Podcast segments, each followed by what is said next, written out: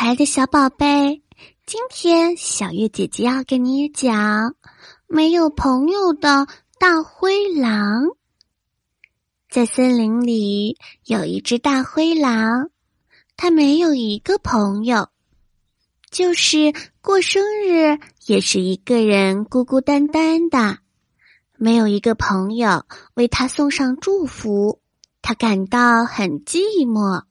非常想交一些朋友，可是当他接近小兔子、小山鸡的时候，小动物们立刻吓得四散而逃，这让他感到很苦恼。有一次，他出去玩，看到孔雀阿姨在过生日，有很多的小动物都去给她过生日。孔雀阿姨更是舒展她那美丽的羽毛，给大家跳起了漂亮的孔雀舞。这下子，大灰狼有些明白了：我交不到朋友，大家不喜欢我，可能是因为我的毛太难看了。于是，他决定将自己的毛变得和孔雀一样好看。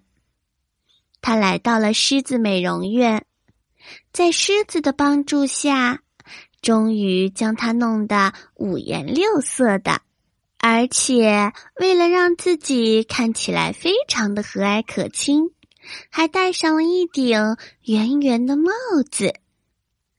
染了毛发的大灰狼看到了小野兔后，他对小兔子说：“你好呀，小兔子，我们交个朋友吧。”小兔没有认出大灰狼，他高兴的回答说：“嗯，好的。”大灰狼高兴极了，他和小白兔快乐的玩着。